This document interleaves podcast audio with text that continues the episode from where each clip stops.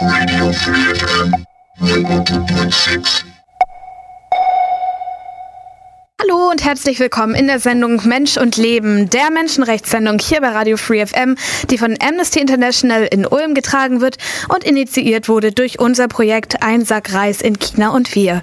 Im Studio sitzen mit mir Sasi und die Sonja. Ich bin Kati, die Moderatorin und wir widmen uns heute einem sehr wichtigen und gleichzeitig sehr brutalen Thema. Hinter den drei Buchstaben FGM versteckt sich eine der grausamsten Gewalten, die Frauen auch heute noch angetan wird. Weibliche Geschlechtsverstümmelung, zu Englisch Female Genital Mutilation. Sie bezeichnet die teilweise oder vollständige Entfernung bzw. Beschädigung der äußeren weiblichen Geschlechtsorgane. Obwohl diese Praktiken in vielen Ländern dieser Erde verboten sind, werden vor allem im westlichen und nordöstlichen Afrika sowie dem Jemen, dem Irak, Indonesien oder Malaysia noch immer zahlreiche Mädchen und Frauen von Säuglings bis Erwachsenenalter Opfer der Eingriffe. Eine Beschneidung wird ohne medizinische ähm, vielmehr durch traditionelle Begründung durchgeführt und ist meist mit starken Schmerzen verbunden. Durch die oft ohne medizinische Vorkenntnis, Vorkenntnisse praktizierten Eingriffe werden schwere körperliche oder psychische Schäden verursacht, die nicht selten zum Tod führen können. Deshalb steht FGM zu Recht seit langem in der Kritik von Menschen- und Frauenrechtsorganisationen vieler Länder. Hier in Ulm setzt sich Amnesty International gegen die Beschneidung ein. Dort existiert seit 2001 auch eine kleine Gruppe mit Namen Mara River Resource Center, die sich in Kenia als gemeinnütziges kulturelles Informationscenter versteht und die Bevölkerung auf breiter Basis mit aktuellen Informationen versorgt. Wir haben heute Abend Sonja Fayok zu Gast im Studio. Sie ist Mitbegründerin des Mara River Resource Centers im Südwesten Kenias, die selbst in dem Land lebte und mit uns über ihre Erlebnisse dort sowie ihre Intention, sich gegen Geschlechtsverstümmelung einzusetzen, sprechen wird. Außerdem haben wir Sasi zu Gast. Er ist selbst Kenianer und setzt sich ebenso gegen die Gewalt gegen Frauen ein. So, bevor ich jetzt weiter quatsch, sage ich euch erstmal Hallo. Hallo, ihr beiden. Hallo. Hallo. Hallo Sonja, hallo Sasi. Hallo. Also Sonja, du warst ja selbst viele Jahre in Kenia. Was waren denn deine Beweggründe, in dieses ferne Land zu ziehen? Ich wollte eigentlich immer nach Kenia, beziehungsweise als kleines Kind schon nach Afrika und dort mit Kindern arbeiten. Und ähm, habe dann auf Umwegen dann auch die Ausbildung zur Kinderkrankenschwester gemacht und ähm, in der immer gesagt, mit 30 bin ich in Afrika. Und als ich 29 wurde, habe ich ganz schnell ein Ticket gekauft und bin zwei Tage vor meinem 30. Geburtstag nach Kenia geflogen. Du hast ja so einen Traum erfüllt. Mhm. Und Sasi, du, warum bist du von Kenia hierher nach Deutschland gekommen? Ja, eigentlich äh, wollte ich nicht nach Deutschland gekommen, aber wegen der Liebe, weil ich habe ein deutsches Mädchen geliebt und dann sie hat mich äh, rumgeschleppt nach Deutschland und äh, äh dann komme ich nach Deutschland, habe ich auch dieses Land geliebt. Es ist ein schönes Land, aber ist nicht mein Heimat. Jetzt bist du hier, genau, bei uns hier bei Radio Free FM. Okay. Sonja, erinnerst du dich an deinen allerersten Eindruck von Kenia? Ähm, nee, also ich war müde, ich wollte ankommen und ich wurde am Flughafen abgeholt. Ich weiß noch, ich war damals sehr dankbar, nicht alleine anzukommen. Das war auch ein Grund, warum ich mit einer Organisation dahin bin. Und ähm, da war dann auch eine Deutsche dabei. Und ich wollte nur schlafen. Ich wollte nach dem langen Flug nur schlafen. Wie hast du dich denn dann dort eingelebt? Hat dich vieles irritiert oder haben dich die Eindrücke nicht so sonderlich beeindruckt? Ich glaube, ich habe es fast gehasst. Also so die erste Zeit habe ich ähm, immer gedacht, wenn ich das nicht so als Lebenstraum gehabt hätte, würde ich meine Koffer packen. Und wenn ich die Klappe nicht so groß aufgerissen hätte, würde ich jetzt gehen. Aber jetzt musst du durchhalten, bleibst ja nur für ein halbes Jahr. Aus dem halben Jahr sind dann drei Jahre und ein bisschen paar Monate geworden. Und ähm, ich habe es ge geliebt und ich habe es im nächsten Moment gehasst. Also ich habe noch nie ein Land erlebt, wo man beide Emotionen innerhalb von einer Minute hat. Und Sasi, dir ging es vielleicht ähnlich mit Deutschland, oder? Weil Deutschland ist ja ganz anders als Kenia, würde ich mal behaupten. Ähm, eigentlich nicht. Ähm, äh, für mich, äh, ich war nicht so erschreckt, nach Deutschland äh, zu kommen. Ähm, ich wollte nicht, aber ich bin trotzdem hingekommen und äh, dann habe ich gesehen, wie das System hier funktioniert. dass die, die, die Leute haben ein, ein, einige Weg, äh, einzige Weg, wo sie gehen, den Gehweg und Disrespekt. Und dann habe ich auch gesehen, dass jeder hat sein Ding. Keine uns, ist nur ich. Dass äh, jeder hat alles und äh, das System funktioniert. Bei uns funktioniert das nicht. Und äh, ich bin so schnell eingelandet in diese, in, in diese Kultur. Also für mich war nicht so schwer. Und, äh, und schnell habe ich auch die Sprache gelernt, was ich nicht von die Sonja gelernt hat, sonst nur von meinen Kindern. Und ich habe einen Sprachkurs gemacht und darauf bin ich gekommen und ich habe äh, gerade angefangen zu arbeiten. Und äh, eigentlich habe ich kein Problem gehabt. Auch ich habe gesehen, dass viele Leute haben ein Problem mit dem Visum oder sowas. Aber ich weiß nicht, mein hat so eigentlich funktioniert. Und das war ganz einfach. Ich habe so viele Freunde in Ulm getroffen. Ich bin so viele engagiert und viele Organisationen. Ich habe Arbeit gewechselt paar Mal und also für mich Deutschland ist einfach ein Land, äh, nicht wie bei uns. Auch bei uns ist auch lieb, äh, ein liebes Land. Man kann einfach hinleben. Aber das Kultur ist was bisschen man schockiert.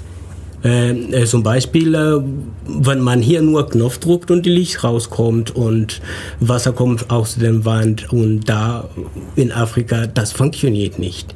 Also so, so viele Leute ist eigentlich erschreckend. Aber für mich war ein bisschen leichter. Okay, ihr seid ja ganz offensichtlich ein Paar, hast du ja gerade auch selbst gesagt, dass die Sonja, genau, die ja vieles beigebracht hier, hat hier, dann ist sie eben dein deutsches Mädchen. Ähm, ihr arbeitet ja jetzt auch zusammen für eine gemeinsame Sache, nämlich äh, gegen die Ver Geschlechtsverstümmelung von jungen Mädchen und von Frauen in Afrika und vielen Teilen Asiens, oder nicht vielen, aber einigen Teilen Asiens. Und äh, Sonja, du warst Mitbegründerin der Gruppe Maura River Resource Center. Wie lange besteht denn diese Initiative schon? Ähm, ich habe Sassi kennengelernt, da hatte der Idee und suchte noch Gründungsmitglieder. Also war das 2003, 2004, Frühjahr 2004. Heißt, ihr habt sie zusammen gegründet? Ich habe unterschrieben, ja, dass ich mhm. Mitgründer bin, aber die Idee hatte Sassi und sein Freund Sinder. Mhm. Und dann war noch die Mama Esther als Gründungsidee äh, oder ja auch als Hauptgründer, die auch ganz viel eingebracht hat. Und um eine NGO zu gründen, braucht man einfach auch mehrere Gründungsmitglieder. Und ähm, da war ich dann ein williges Opfer. und wofür setzt ihr euch ein und wie geht ihr vor bei eurer Arbeit? Hm, das ist eher Sassis Teil. Ähm, also die Ideen existiert vor viele Jahre bei uns, ich und meinen Freundinnenkreis in Korea. Und äh, eigentlich wir wollen das ändern. Und äh, das ist unsere Kultur. Aber wir wollen das ändern und irgendwas Modernes machen. Was geht um Menschenrechtsweg und die alte Kultur, die sind ein bisschen ähm, altmodisch und gefährlich zu, und auch verboten in modernen äh, Zeit, zum Beispiel diese FGM. Und äh, ich war früher auch mit der kenianischen Human Rights Commission äh, unterwegs und ich habe viele über diese Programm Monitoring and Research gemacht. Und dann habe ich auch viele kleine Gruppen gegründet in Kenia im Land selber. Und dann habe ich aufgehört, dann ging ich zurück in meinen Ort dann habe ich angefangen, ein kleines Garten zu machen und gleich da zu leben. Aber das Ziel, dass ich habe so viele Gruppen da draußen gegründet und keine hier in meiner Heimat, habe ich das Ziel, ich will was machen, weil ich will immer wieder äh, was zum Menschenrecht tun. Und zum Glück äh, habe ich ein paar Freunde da und die Kirche auch steht hinter mir. Und dann habe ich auch die Sonja getroffen. Und dann haben diese Offizielle diese Gründung gemacht äh, weil da braucht man irgendwelche Genehmigungspapier in sowas zu operieren. Aber unsere Idee war nicht, dass wir mehr mit anderen Organisationen arbeiten, sondern nur die Frauen vor Ort und andere Leute zusammenzubringen, dass die zusammenarbeiten und das Leben zu verbessern.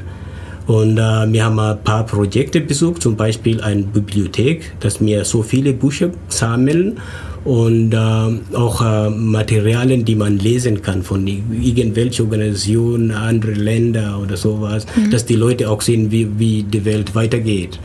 Und ähm, da auch äh, hat die Sonja und die anderen Frauen da ähm, ein Catering Group gegründet als ein, äh, ein Einkommen. Äh, äh, Sprünge, sowas, dass sie irgendwas, äh, wenn wir dieses Seminar machen, wir haben so viele Seminare gemacht, zum Beispiel viele Leute kommen zusammen und wir machen ein Eintagsseminar, dann da wurde gekocht und alle diese Getränke.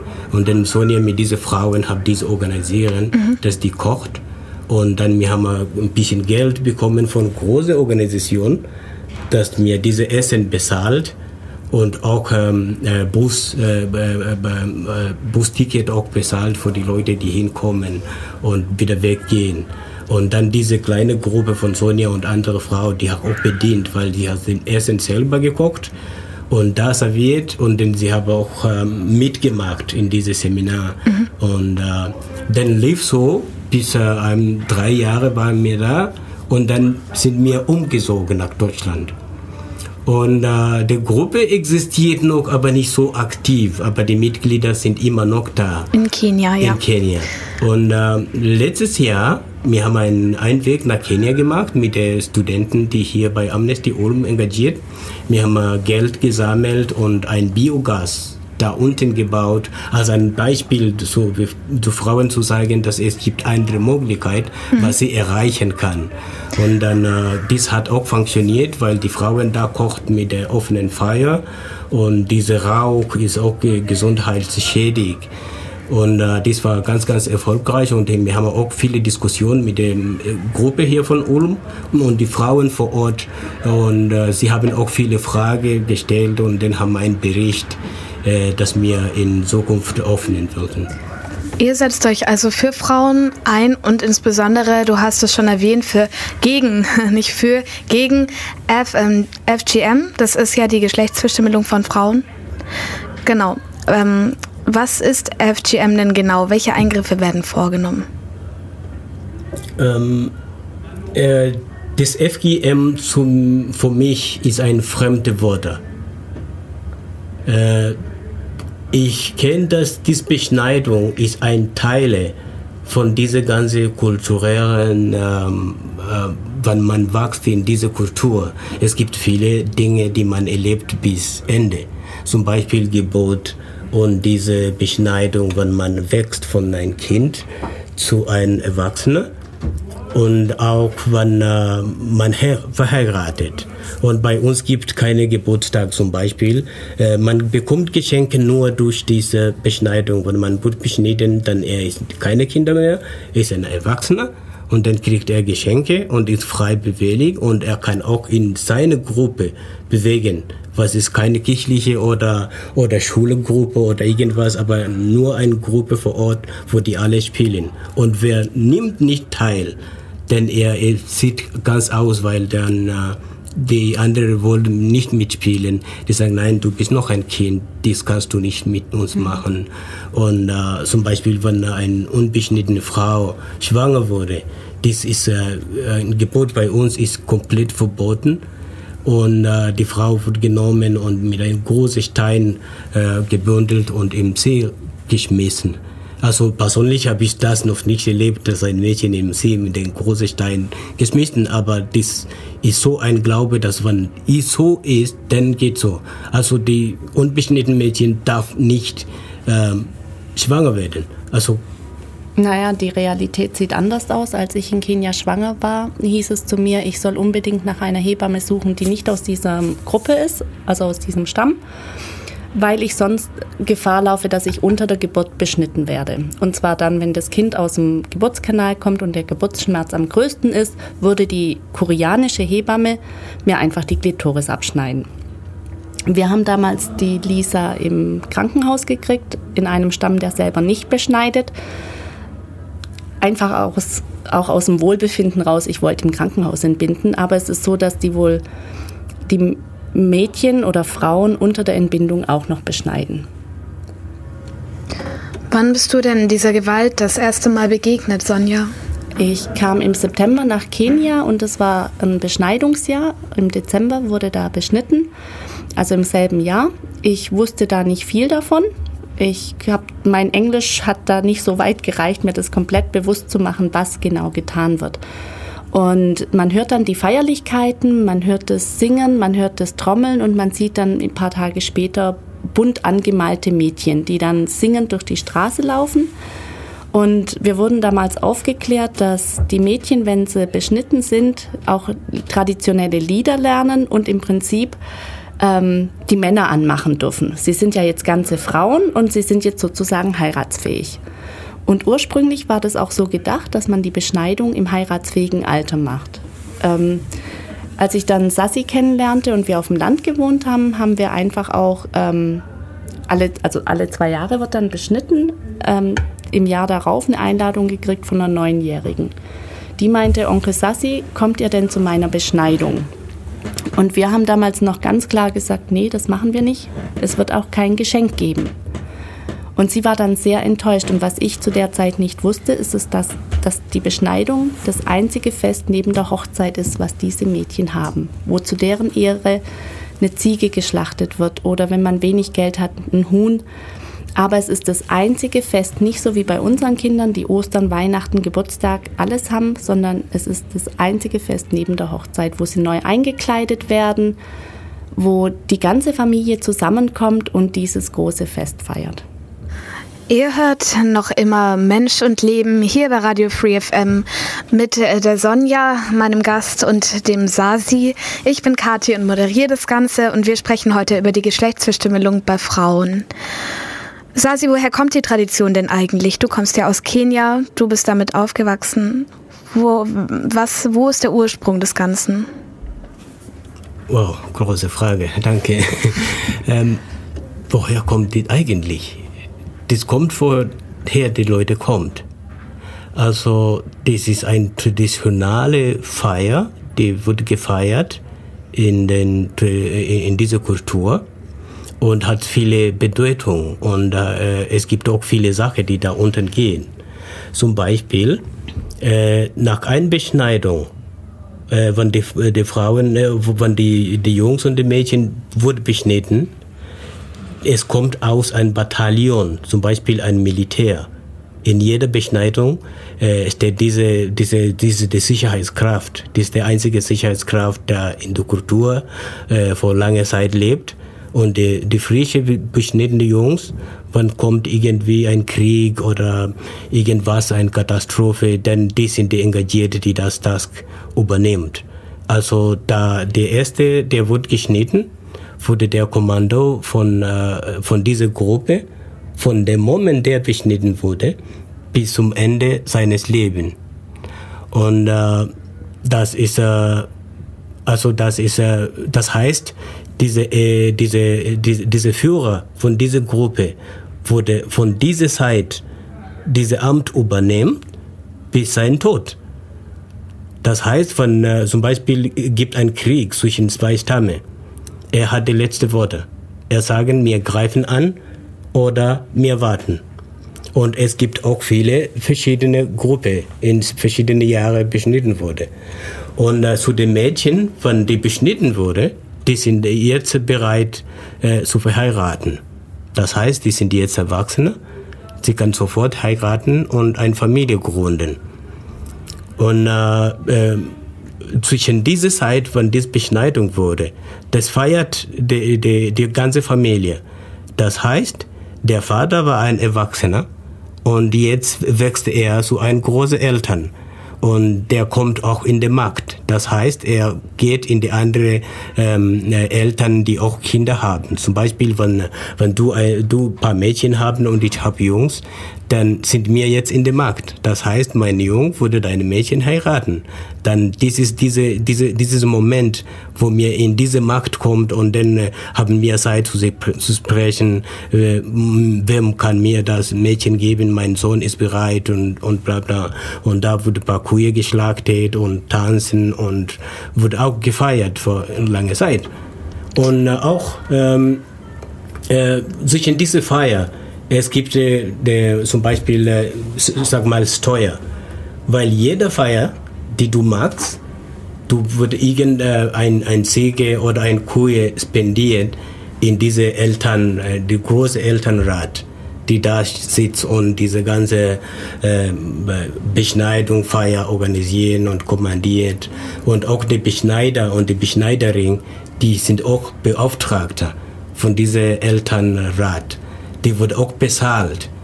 Aber die wurde zweimal bezahlt. Erstmal von diesem großen äh, Rat, äh, Elternrat. Und dann sie wurde jeder jeder Mädchen die wird beschnitten muss ein paar Euro zahlen.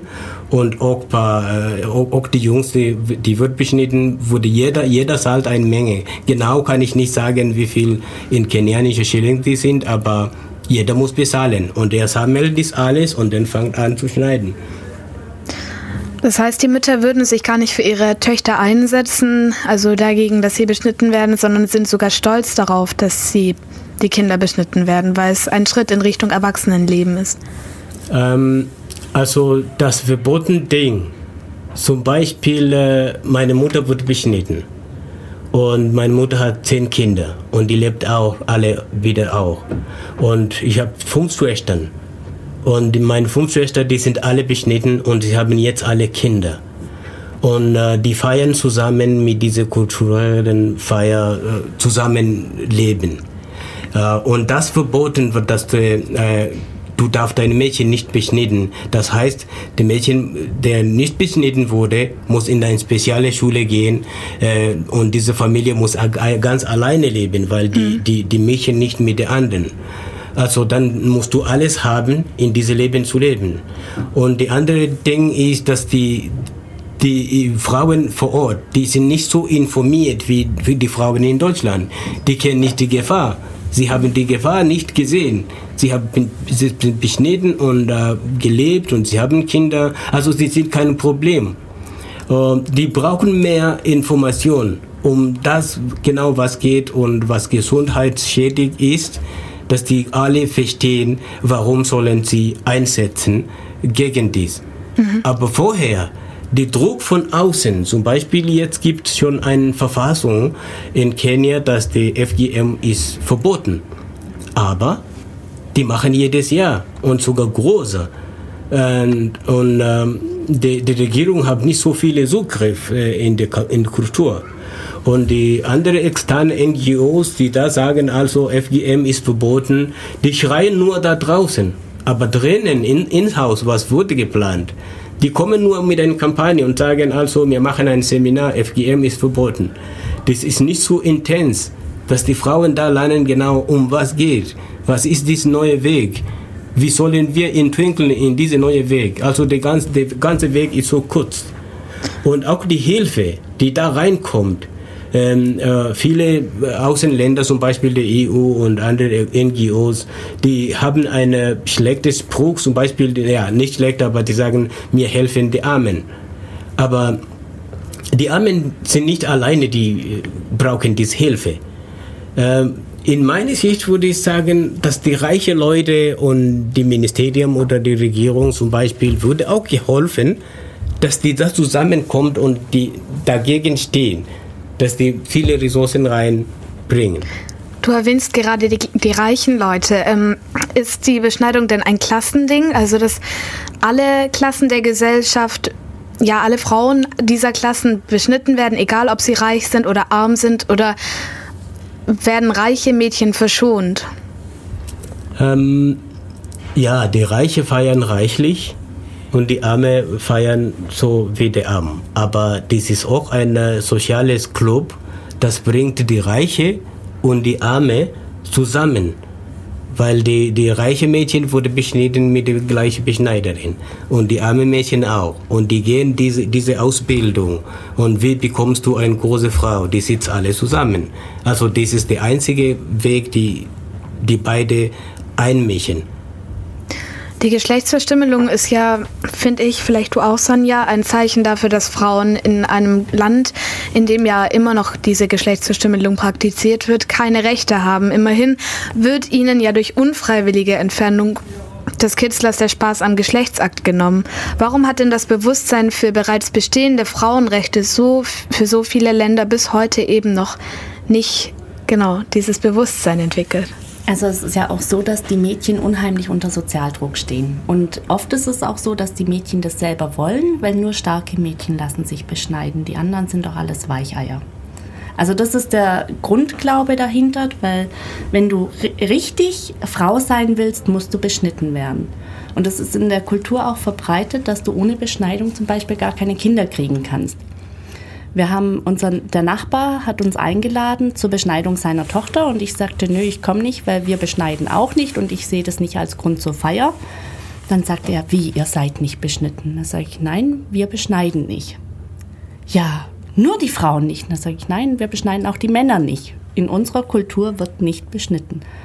Und er, Vater von, glaube ich, sechs Kindern, sagte mit großen Augen, wie könnt ihr dann Kinder kriegen?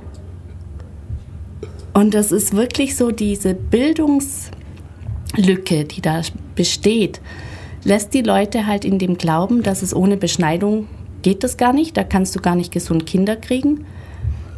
Und ähm, ja, nur, nur eine richtige Frau, die was aushält, lässt sich auch beschneiden und die ist auch heiratstauglich. Mal ganz generell, es gibt ja verschiedene grausame Arten der Genitalverstümmelung bei Frauen Wodurch unterscheiden sie sich denn voneinander? Also in Kuria findet die kleine Beschneidung statt, das heißt, es wird nur die Klitoris entfernt. Ähm, dann gibt es noch die Beschneidung Klitoris und innere Schamlippen und Klitoris und innere und äußere Schamlippen. Das wird, glaube ich, vor allem in arabischen Ländern durchgeführt. Das sind dann auch die Mädchen, die so komplett zugenäht sind. Aber in Kuria ähm, wird mir ganz stolz verkündigt, wir haben doch nur die kleine Beschneidung. Mhm. Wer nimmt denn die Eingriffe vor? Vielleicht du nochmal, Sasi. Sind es ausgebildete Leute, ausgebildete Mediziner oder selbsternannte Menschen? Gurus oder ja? Mm, ja, Gurus, sagen wir, ist ein neues Wort, aber ausgebildet ja, aber kulturell. Mhm. Nicht in der, zum Beispiel in der westlichen Mediziner oder der Medikus, sondern äh, dies ist eine Ausbildung, das wurde von Eltern zu den Jungen getragen und wieder zu, zu eine neue. Und es gibt nur bestimmte äh, Leute, die diesen Auftrag nimmt und die wurde von der großen Elternrat äh, ausgebildet. Und äh, dann sind sie verpflichtet für alles, was da passiert. Also keine äh, technische Medizin, aber im Moment, vor ein paar Jahren vorher, ja, die andere Leute hat angefangen, ihre Kinder in den Klinikum zu bringen, dass die da wird beschnitten. Und da gibt auch äh, ausgebildete Mediziner, die das praktiziert. Und äh, dann, äh, die wurde auch mit anderen feiern. Obwohl die, die, die Eltern von den der Kindern, die in dem Klinikum beschnitten, die zahlen auch irgendwas, ähm, eine Busgeld oder ein paar Kühe zu der Elternrat, weil sie haben irgendwas Ausnahme gemacht. Aber trotzdem finde ich cool, du kannst was bezahlen, aber hast diese äh, medizinische Begründung gehabt und kann auch da drinnen feiern. Aber von auch die, von dem Menschenrechtsstatus, ich sehe das anders. Ein Mensch ist ganz normal so wie ein Tier irgendwie und der Mensch, das Körper, muss einfach so sein, wie Naturales ist. Ich habe auch das erlebt. Das war schrecklich, sehr grausam. Ähm, aber ich wollte trotzdem äh, eine, eine, eine, eine große Erwachsener sein. Und dann habe ich auch ähm, ähm, mit anderen Jungs gespielt. Zum Beispiel, du musst überprüfen, dass du, du bist äh, jetzt ein, ein genug Mann, dass du kann deine, äh, deine Stamm schützen und das heißt, äh, viele Aggressionen, dass wir lernen auch äh, ein paar Gruppen, zum Beispiel 50 Junge in der anderen Stamme und ein paar Kühe klauen und nach unserem Stamm rennen und wenn die anderen Jungs von der anderen Stamm äh, streichen, dann wir, wir, wir schießen mit der Bogen und äh, Pfeile und manchmal kommt ein großer Krieg, manchmal passt sterbt aber ist eine Kultur. Wir müssen warnen, dass auch so, wir sind erwachsen, ein neues Militär, also halt mal Fahne. Und dann äh, der, schrecklichste Seite, die ich erlebt, ist dann, wenn ich da stehe an der Linie, 5 Uhr morgens, so kalt, nackig, und dann dieser Mann kommt da mit einem einen Meter langen Messer und nimmt mein Schwanzli so und vorne sehen und zack und, und dann ich stehe da und die, Jungs jubeln, ja, ja, ja, ja, du bist jetzt ein Mann und die tanzen und trommeln und alles. Und dann ich laufe so von diesem äh, Platz ungefähr zwei Kilometer bis zu Hause ich blute wie ein Schwein. Die ganze, äh, die, die ganze Ding die, über mich, die, diese Kleiderding über mich ist komplett nass. Die Schuhe sind nass in die Schlupp zu Hause, sitzt da und die feiern, ein Kuh wurde geschlachtet und die alle feiern. Also ich habe das Gefühl, die Gruppe hinter mir, die alle stehen so, wir müssen so machen. Aber das Gefühl, in dem Moment, was ich gefühlt habe, würde ich noch nicht erleben und ich würde noch niemand empfehlen, das wieder zu, zu machen. Ähm, äh, äh, irgendwie die, die ganze Welt oder die informierte ähm, äh, Society, die reden nur über Frauenbeschneidung. Aber ich finde Männerbeschneidung in dieser traditionellen Methode auch sehr, sehr greisam. Und äh, der einzige Weg, die mir eingreifen konnte, würde am besten die ganze Ding zu nehmen, diese Beschneidung äh, zu Ende bringen. Erstmal muss ein Dialog sein zwischen dieser Kultur selbst. Was wollen sie? Aber zuerst muss sie wissen, dass das ist falsch, was wir machen. Äh, wir müssen irgendwas Neues machen. Zum Beispiel keine Beschneidung, geben das, das Schneiden selber nicht, sondern die Feierlichkeit wurde gefeiert weil die, viele Kinder, die warten Geschenke, zum Beispiel von einem Onkel. Ich habe meine erste Kuh von meinem Onkel bekommen nach meiner Beschneidung. Dann konnte ich meine eigene Kuh halten. Das, das war ein großartig und seitdem habe ich Kuh immer. Und äh, die Mädchen wartet auch diese Geschenke von der Onkel und alles, von den Tanten kommen, die tanzen und die neue Freundlichkeit. Aber dieser neue Weg, äh, zum Beispiel, äh, ich habe ähm, vor viele Zeit mit Sonja geredet und sie hat einmal eine, eine Zeitung Cutout in den Bus gefunden. Nein, Sag mal was von nein, nein. Also wir haben, waren unterwegs und hatten Hunger und haben uns Pommes oder so gekauft und die sind dann immer in alte Zeitungspapiere eingewickelt. Und dann haben wir unser Essen ausgepackt und da waren Zeitungsartikel komplett erhalten und es war eine alternative Art der Beschneidungsfeier. Und zwar haben wir schon die vom GTZ erlebt, wo einfach ein Seminar stattfindet. Die Mädchen kommen, die lernen, wie man in Deutschland ist und wie der Mann in Deutschland heimkommt und dass man auf den mit dem Essen wartet. Und Sachen, die sie aber in Kenia gar nicht so richtig ähm, anwenden können. Und in diesem Zeitungsartikel stand, dass es eine Beschneiderin gibt in Tansania, die lebt und feiert dieses Fest so traditionell, wie es alle kennen.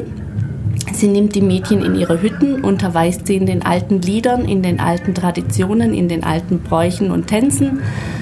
Ähm, die Mädchen kriegen alle ihre neuen Kleidungsstücke, ihre neuen Kangas, also die Wickeltücher. Und ähm, für die Mädchen steht nachher das Dorf vor der Türe und beklatscht die und feiert die, genauso wie an der traditionellen Beschneidung, nur ohne diesen Schnitt. Also sie macht alles so traditionell, weil sie ja früher auch Beschneiderin war, weiß sie, wie das ist und alles, hat aber für sich beschlossen, sie möchte nicht mehr beschneiden. Und der Unterschied zu diesen Alternativprogrammen ist, dass diese Mädchen im Dorf einfach anerkannt sind. Die sind anerkannt als Mädchen, die diesen Weg eingeschlagen haben, die jetzt erwachsene Frauen sind, die jetzt heiratsfähig sind. Und ähm, ob die jetzt den Schnitt hatten oder nicht, ist diesem Dorf nicht mehr wichtig. Und ich glaube, das ist so die einzige Art, wie man so eine Veränderung vollziehen kann. Sasi, vielleicht äh, du als Kenianer kannst vielleicht mehr mit meiner Frage anfangen und zwar, wie setzt denn der Heilung, wie setzt denn der, wie setzt denn der Heilungsprozess ein? Also wodurch, wie ist, ist der medizinische Rahmen? Wie, also welche medizinischen Vorsorgen werden getroffen bei der Beschneidung und wie wird mit der Frau im Nachhinein umgegangen? Ähm, also äh, ich kenne die Medizin selbst und äh, dies ist ein Kraut. Und äh, das Kraut nur wurde gestampft und dann äh, einfach an die Wunde geschmiert. Und das ist bei Frauen und äh, sofort nach der Beschneidung.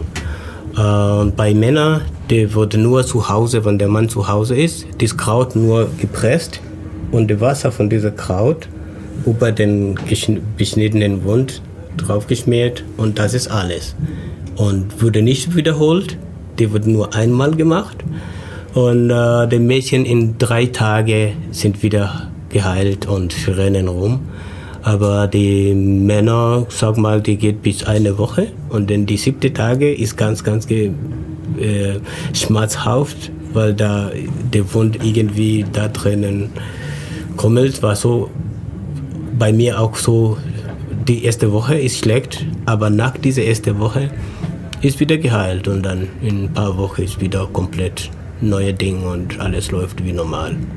Und während des Eingriffs ist das dann eine sterile Sache oder ähm, also beacht, wird darauf geachtet, dass es ja unter sauberen Umständen praktiziert wird oder? Also ähm, jeder beschnittene Mädchen oder ähm, Jung, äh, da steht äh, hinter so ein, ähm, ein Mann, ein großer erwachsener Mann, normalerweise von der, von der ersten oder der zweiten beschnittenen Gruppe, die vor zwei Jahren schon großer und durch dies gegangen und deshalb hat bestanden. Also für die Mädchen ist eine Frau hinter ihm und der Mann hinter einem ein Jung. Und der guckt jeden Morgen, dass die, die Wunde gut ist und dass der Essen ist gut und wo, wo sie laufen. Und er wird auch diese wichtige Information von einem Elternrat zu diesem Jungen oder zu diesen Mädchen weitergeben. Also sie begleiten diese äh, Mädchen bis Ende, zum Beispiel einen Monat lang.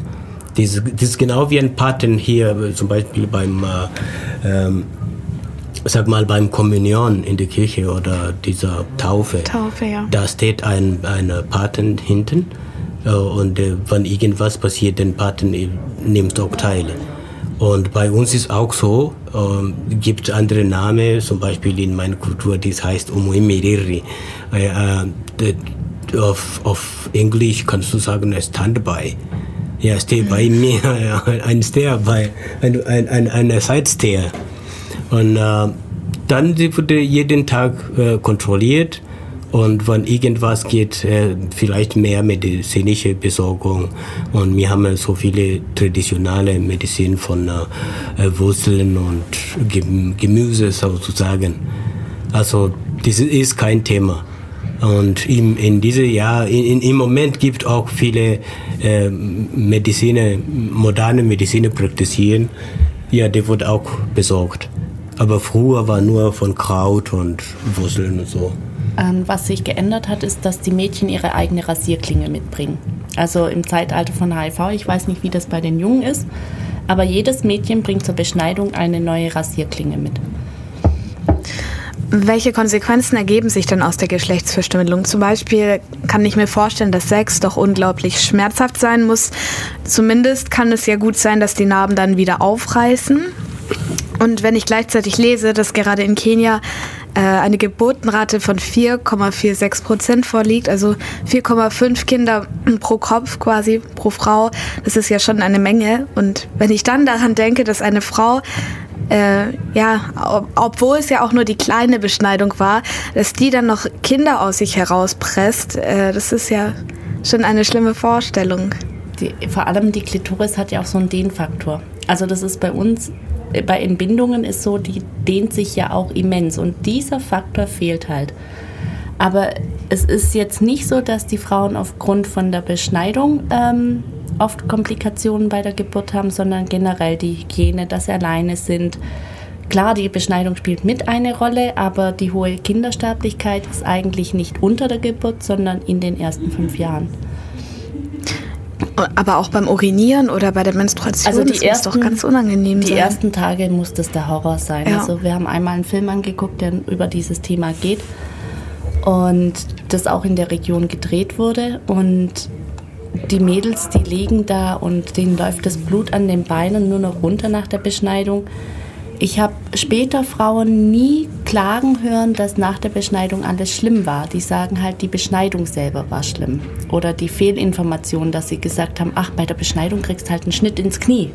Und dann kamen die von der Beschneidung weg und hatten halt nicht den Schnitt im Knie, sondern dann fehlte die Klitoris. Und ich habe Frauen erlebt, die sagen, also die Älteren, so sagen wir mal, so um die 60, 70, die sagen, alle meine Enkelkinder, alle meine Kinder und alle meine Enkel werden beschnitten. Und es gibt jetzt Frauen, die halt einfach das selber mitgemacht haben, die die Alternativprogramme kennen und die sagen, nie im Leben würde ich das meiner Tochter antun. Also es gibt da schon so eine Wandlung in dem ganzen Bereich, aber halt nicht so schnell, wie wir Europäer das immer gern hätten. Ja.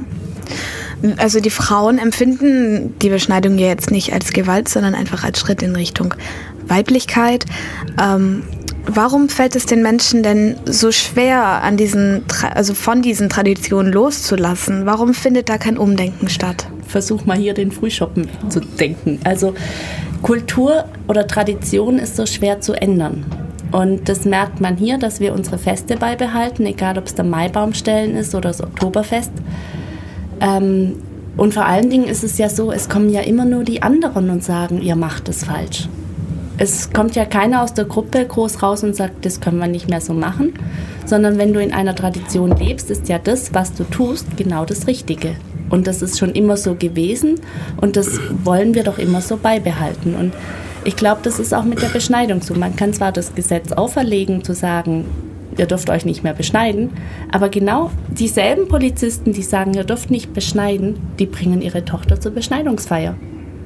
Wenn, wenn man versucht, ein Kind, dem Kinder, ein Mädchen, das sagt, ich möchte nicht beschnitten werden, man bringt es zum Kinderschutzbund, dann darf das entweder danach nicht mehr in die Familie zurück und ist nicht mehr als Tochter akzeptiert. Oder ähm, es ist immens schwer, die wieder in die Familie einzugliedern. Oder ich sage zu dem Polizisten, äh, das Mädchen will nicht beschnitten werden, beschützt die und der guckt mich mit großen Augen an und sagt dann, hier werden alle Mädchen beschnitten. Was also, müsste sich denn eurer Meinung nach ändern, um weiteres Praktizieren zu stoppen? Ja, wie vorher gesagt, dass man die Tradition wahrscheinlich, oder das Beste wäre, glaube ich, wirklich die Tradition so beizubehalten, wie sie ist, ohne diesen Schnitt. Also sprich, dieses Fest von wegen, jetzt seid ihr Frauen, jetzt seid ihr groß, jetzt seid ihr endlich anerkannt, jetzt kriegt ihr eure neuen Kleidung, tragt eure schmeißt eure abgetragenen Sachen weg, die ihr schon von der Schwester, Schwester, Schwester gekriegt habt. Jetzt kriegt ihr euer eigenes Outfit und die ganze Familie kommt zusammen, um euch zu feiern, weil ihr so was Besonderes seid. Für euch schlachten wir eine von unseren fünf Kühen und das ist wirklich das Höchste, was man diesen Kindern antun kann. Also wo, wo man sagt, für euch schlachten wir was. Das ist ein Fest wie eure Hochzeit. Wenn man das wirklich so traditionell hält, wie es ist, nur ohne diesen Schnitt, ich glaube, dann wäre allen geholfen. Ja, mit eurer Gruppe setzt ihr euch ja eben in Kenia für die Verbreitung der Frauenrechte und ein Bewusstsein für die Gewalt, die den Frauen angetan wird, ein. Mit welchen Gefühlen sind euch denn die Kenianer entgegengetreten? Was konntet ihr bislang erreichen? Ähm, das ist ein, äh, ein Versuch, äh, äh, dass wir versuchen, irgendwas zu erreichen. Und unsere Grundideen ist dies Information zu, zu vermitteln. Zum Beispiel diese ähm, äh, Menschenrechtssache, dass die Frauen vor Ort wissen, dass sie haben Recht über ihre Körper zu entscheiden, was sie wollen und mit wem die Sex haben will oder mit wem sie verheiraten will. Das sind äh, Sachen, die in, in, in dieser Kultur nicht da sind wenn äh, zum Beispiel ich bin ein Jung, ich will dich heiraten, ich habe gar nichts mit dir zu reden. Ich sage nur mein Vater, dem Mädchen da. Dann mein Vater redet mit dem, dem, dem Vater von dem Mädchen. Und dann die fragen, wie viele Kühe hast du? Der Vater sagt zehn. Also bring mal deine Kühe. Denn wenn die Kühe wurde gebracht, dann ich wurde informiert, die, die Mädchen wurde informiert und die Mutter wurde informiert, dass ein Hochzeit steht, der Mädchen wurde verheiratet mit der Jungen von dieser Familie. Also das wurde nur von der Vater gemacht und hat so für viele Jahre akzeptiert. Und dann, äh, wenn, äh, wenn auch diese, äh, äh diese Mädchen äh, verheiratet wurde, sie wurde nicht gar nichts gefragt. Denn äh, äh, kommt drauf an, äh, wie man reagiert, wann äh, zum Beispiel der Vater dies nicht wollen. Und es geht auch um die Macht.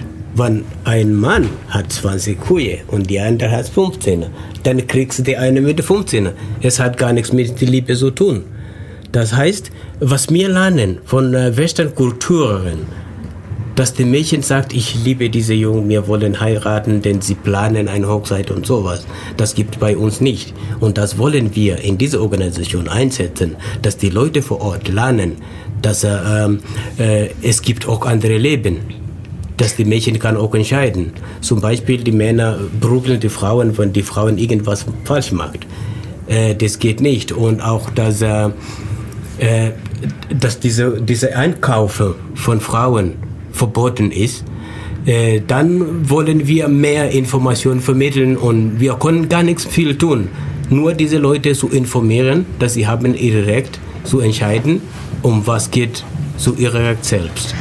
Wenn sich unsere Hörer jetzt entscheiden, euch zu unterstützen bei dem Mara River Resource Center oder auf welche Weise auch immer, wie können sie euch erreichen? Oder auf welche Weise können sie aktiv werden? Ja, das ist noch unser Problem, weil wir existieren nur in Kenia. Also wir sind mhm. in Kenia gegründet, wir sind jetzt dabei, ähm, hier einen Verein zu gründen, wobei der halt noch nicht steht. Also Wenn er steht, dann guckt ihr nochmal vorbei bei uns. Ja, okay. okay, dann könnt ihr vielleicht zum Abschluss nochmal sagen, was euer Wunsch für die Zukunft ist. In Hinsicht auf euer Projekt vielleicht. Dass wir nicht aufgeben also weil es ist unheimlich frustrierend, weil man erreicht immer sehr wenige, egal. Also Sassi hatte eine tolle T-Shirt-Aktion, wo sie die Biogasanlage gebaut haben und ähm, haben dann T-Shirts an die Border Border Männer ausgetragen. Das sind die Fahrradtaxis. Darauf stand dann immer was? Äh, Frauenrecht sind Menschenrecht. Und ähm, aber es ist halt so, in Afrika versickert viel. Also man man kommt nicht an, man kommt nicht voran, dann kommt man als Weise, wird man dann auf den Sockel gestellt, weil man kann ja alles besser und das stimmt ja auch nicht und, und man ist immer nahe dran, das Handtuch zu schmeißen und macht trotzdem weiter. Dann danke ich euch beiden für das interessante Gespräch. Hoffe, wir sehen uns bald mal wieder. Das war hier Mensch und Leben bei Radio Free FM. Für euch im Studio waren Sasi, Sonja und ich, die Kati. Radio Free FM 102.6